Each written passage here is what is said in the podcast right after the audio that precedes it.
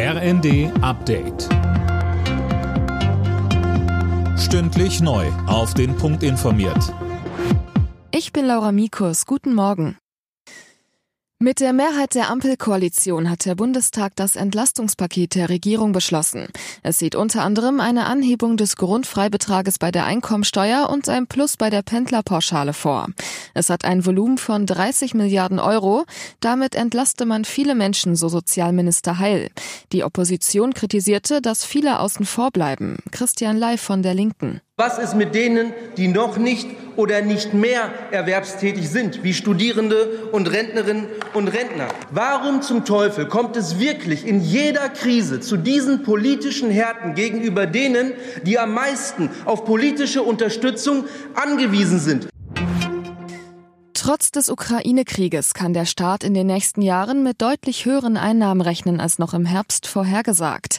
Der Arbeitskreis Steuerschätzung erwartet Mehreinnahmen von 40 bis 46 Milliarden pro Jahr. Die Entlastungspakete sind darin aber noch nicht berücksichtigt, so Finanzminister Lindner. In diesem Jahr hat der Bund dadurch Mindereinnahmen von 17 Milliarden Euro. 17 Milliarden Euro prognostizierte Mehreinnahmen für dieses Jahr, wo die aktuellen Steuerrechtsänderungen nicht berücksichtigt sind. Unter Berücksichtigung der Steuerrechtsänderungen haben wir also insgesamt einen Verteilungsspielraum von nahezu null. Am zweiten Tag des G7-Außenministertreffens in Schleswig-Holstein werden zwei Gäste erwartet. Der ukrainische Außenminister Kuleba und der Außenminister der Republik Moldau Popescu sind heute dabei. Dabei geht es vor allem um politische Symbolik. Die G7-Staaten wollen ein Zeichen der Solidarität setzen und der Ukraine und Moldau zeigen, dass sie sie weiterhin unterstützen.